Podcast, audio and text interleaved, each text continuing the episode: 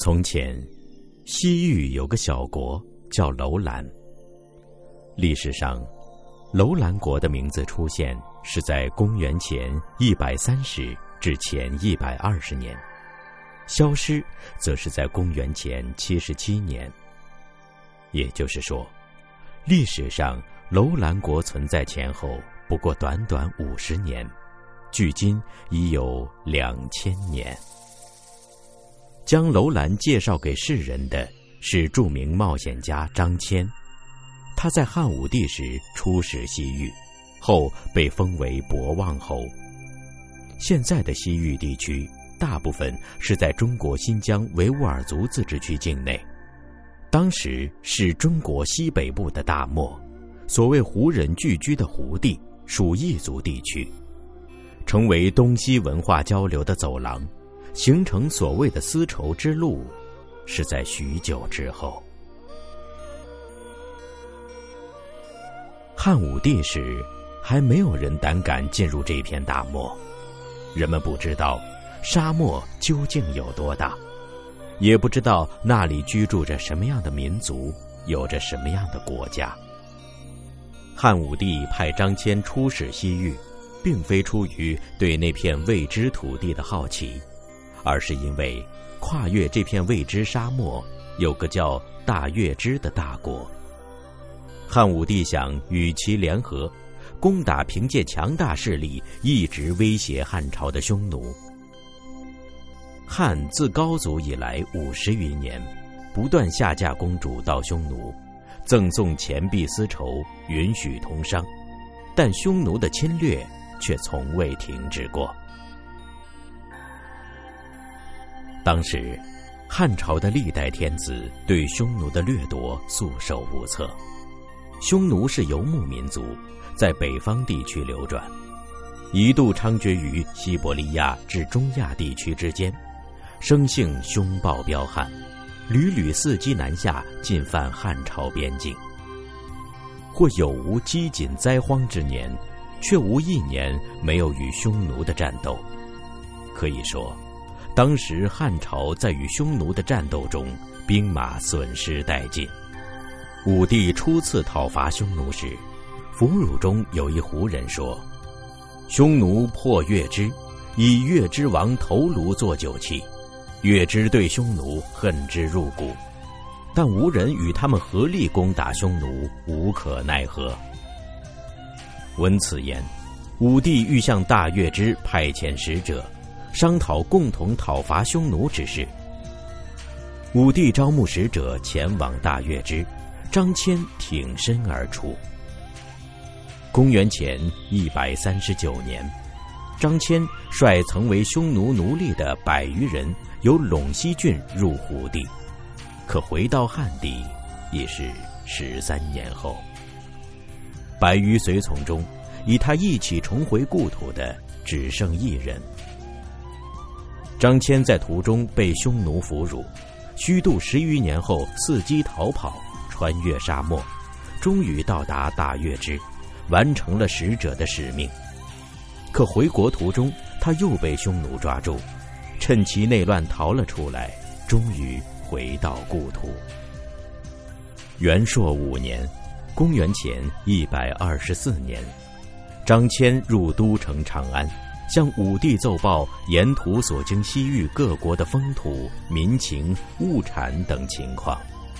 此时，楼兰才和且末、于田、莎车、燕齐、轮台、龟兹、疏勒等沙漠诸国一起首次出现在中国史书上。《汉书·西域传》里如此描述西域。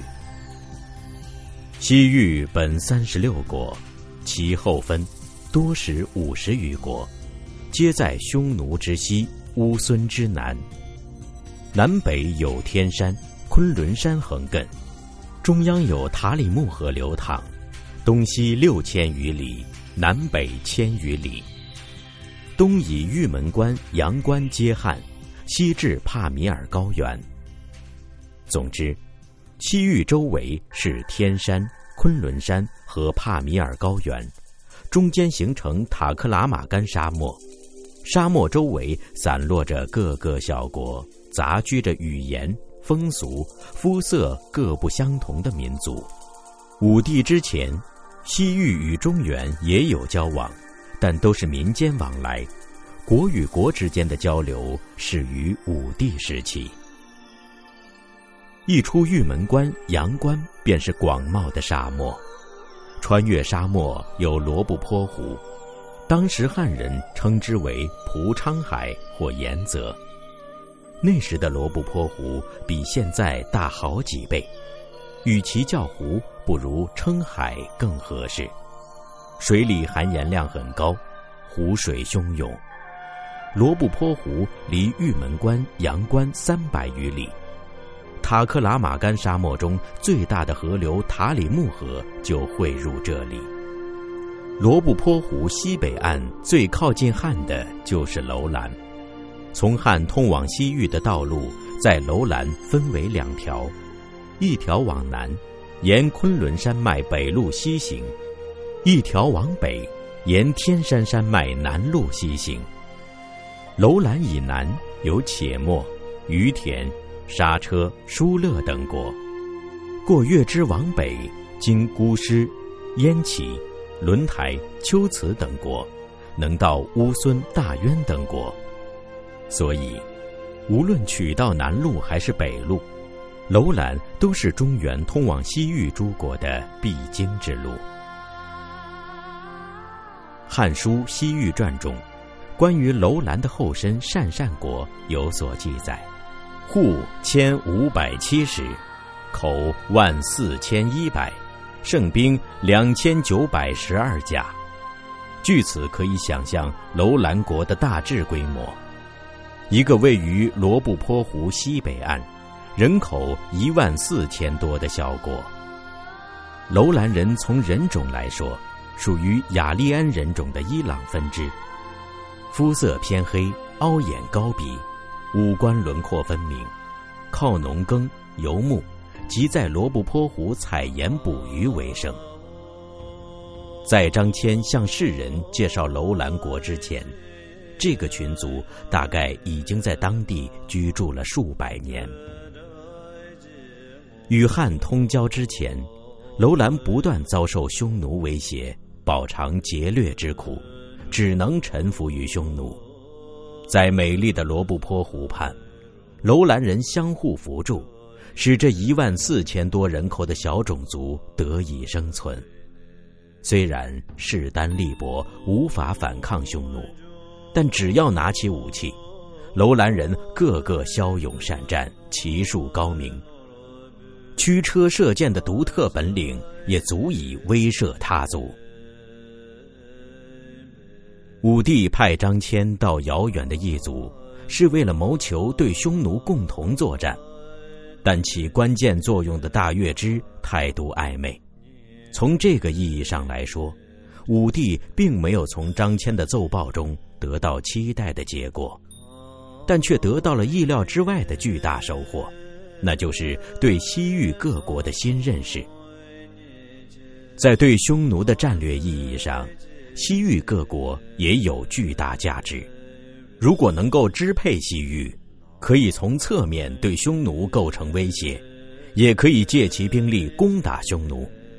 此外，这些沙漠小国出产各种奇珍异宝，有玉石、琥珀，有金、银、铜，有盐、胡椒、葡萄酒，还有马、水牛、大象、孔雀。犀牛、狮子，物产丰富，五谷丰登。如果和他们开展贸易，多少可以弥补汉和匈奴交战导致的国库亏空。对苦于马匹补给的武帝来说，大渊出产的骏马尤其具有吸引力。武帝还得知了比西域各国更遥远的几个大国的名字，虽然不清楚康居。安息、深毒到底在什么位置？但似乎这些国家地大物博，丰饶富足。武帝尤其感兴趣的是大夏东南数千里的炎热之国——深毒。听说可以不受匈奴威胁，直通申都，而且申都也希望和汉交换各自物产。这个国家给武帝留下了特殊的印象。公元前一百二十二年，张骞奉武帝之命，第二次出使西域。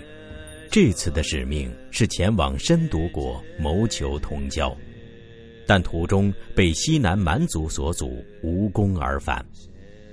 第二年，张骞第三次出使西域，此时汉军已击败匈奴，控制了原本属于匈奴势力范围的敦煌一带，确保了通往西域的道路通畅。为了不失时机的与西域各国建立友好关系。武帝再次派遣张骞进入胡地，这一年是公元前一百二十一年。